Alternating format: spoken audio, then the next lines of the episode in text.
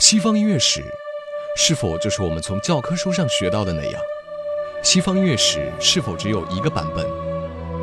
对于这些，你是否有过质疑呢？让我们带给你不一样的内容——古典音乐意外史。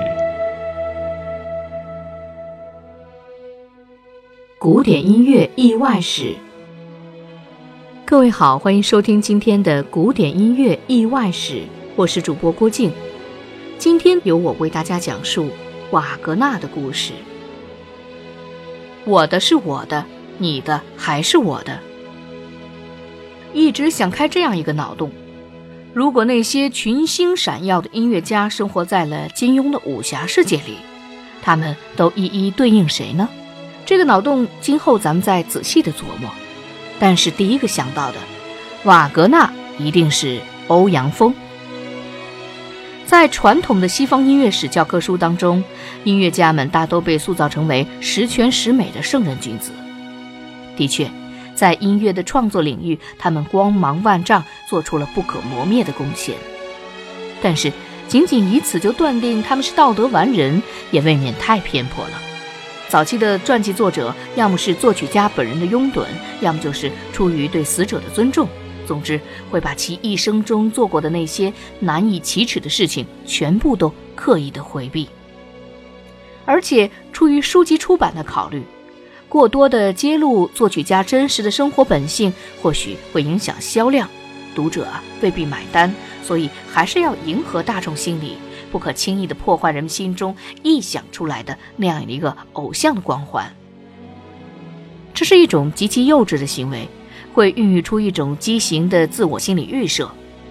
大艺术家必须也是人格上的标兵，他们必须在任何方面都表现得洁白无瑕。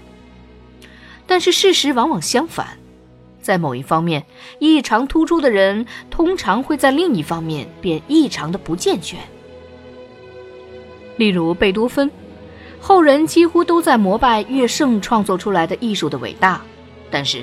与他生活在一个时代的话，做邻居却是一件异常不幸的事。传记中，贝多芬被描述成一个努力克服苦恼，从而得到快乐的人，一个克己的人，把他当作道德典范。现实中，他是个生活中的狂人，完全以自己为中心，像个孩童，心智不全，极其古怪，一生中做了许多愚蠢之极的事。最后死于酒精中毒引发的并发症。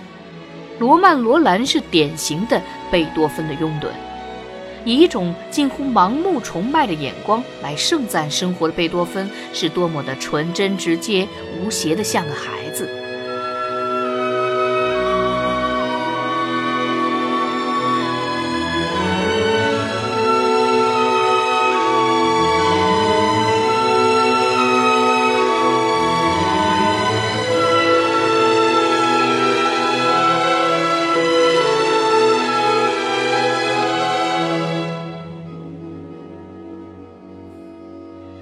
品伟大跟生活中的行为怪诞不敢恭维是两回事，但是大众却乐于把代表作就等同于本人的全部，这是一种不成熟也不客观的表现。一般来说，艺术家的人格与他所创作的作品有着内在不可割裂的紧密的联系，即便在被旁人解构时，总会把他们粉饰成为人类之光。但是事实就是事实。总有抽丝剥茧、水落石出的时候。比如，我们要较为详细的讲讲瓦格纳的性爱观。性爱在深层心理上是艺术创作的原动力。瓦格纳就明确表示过，自己的创作源泉就是女人。在各个方面，瓦格纳的表现都足以证明自己是一个性欲异常强烈的人。他的一生大起大落，这跟他的性欲强烈和占有欲、利己主义是脱不了干系的。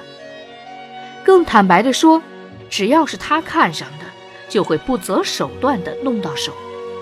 信奉“我的是我的，你的依然是我的”这样一种极端的利己主义。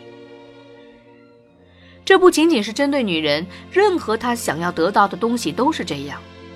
为了满足这种已经很清楚的极端占有欲，他做过无数寡廉鲜耻的事情。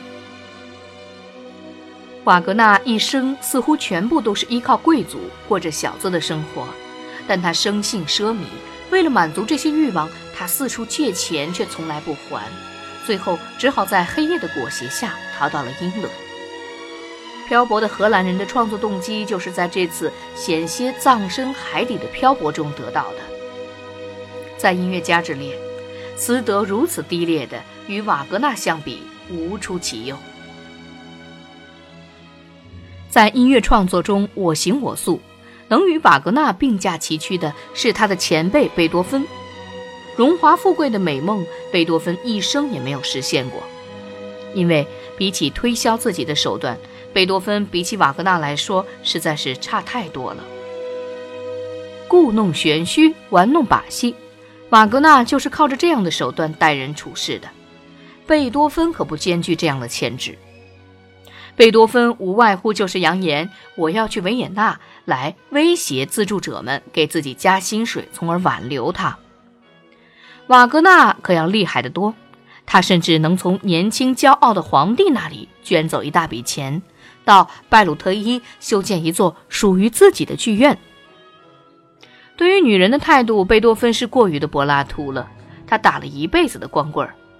第九交响曲对于他本人来说是终身未达的伊甸园，所以他才把《欢乐颂》男女四重唱写成了“谁能做个忠实朋友，献出高贵友谊；谁能得到幸福爱情，就和大家来欢聚。”瓦格纳却截然不同，他看中的女人是要千方百计弄到手的。初恋，与其说瓦格纳有悖人伦，倒不如从基因血缘上找找原因。他那异常前凸、肉质丰满的下巴，似乎无时无刻不在炫耀自己的性能力。据说瓦格纳很少有肖像画，他跟卡拉扬一样，对自己的形象工程异常在意。在一八七二年的一张照片，让人能够清楚地领略到他异于常人的突出前额与下巴。在十三岁时迎来自己的初恋，似乎是一个叫做阿玛丽艾·霍夫曼的美少年。但是很快在同一年，他就醉心于布拉格的巴哈塔姐妹花了。这是在旅途中结识的一对双姝，似乎距离要阻碍他们的团聚了。因为当时瓦格纳住在德累斯顿，瓦格纳是一个为了欲望能够克服万难的人，这种异于常人的力量在他年少时就体现了。在第二年的复活节休假期间，他竟然徒步从德累斯顿走到了布拉格。要知道，从地图上看，两座城市之际至少相距一百五十一公里。这段恋情很快就降温了，毕竟那是自己十三岁的时候，无论如何都是懵懂少年。六年以后，十九岁的瓦格纳再次燃起了对姐妹花中姐姐哈尼巴塔的爱欲，把她视为美的理想。但是，耶尼巴哈塔根本看不上这个长相丑陋且个性顽固的小个子男人，于是果断地拒绝了他。碍于面子，瓦格纳自称是主动放弃了。二十岁那年，瓦格纳居住在维尔茨伯格，在那里一家剧院担任合唱的指挥，期间至少跟两个女人有过暧昧的关系，一个是剧院的女伶，另一个是某青年的未婚妻。事后看来，瓦格纳似乎是人妻控，更或者说是抢别人老婆的行家。而在那一年，他初次品尝到了这样的快感。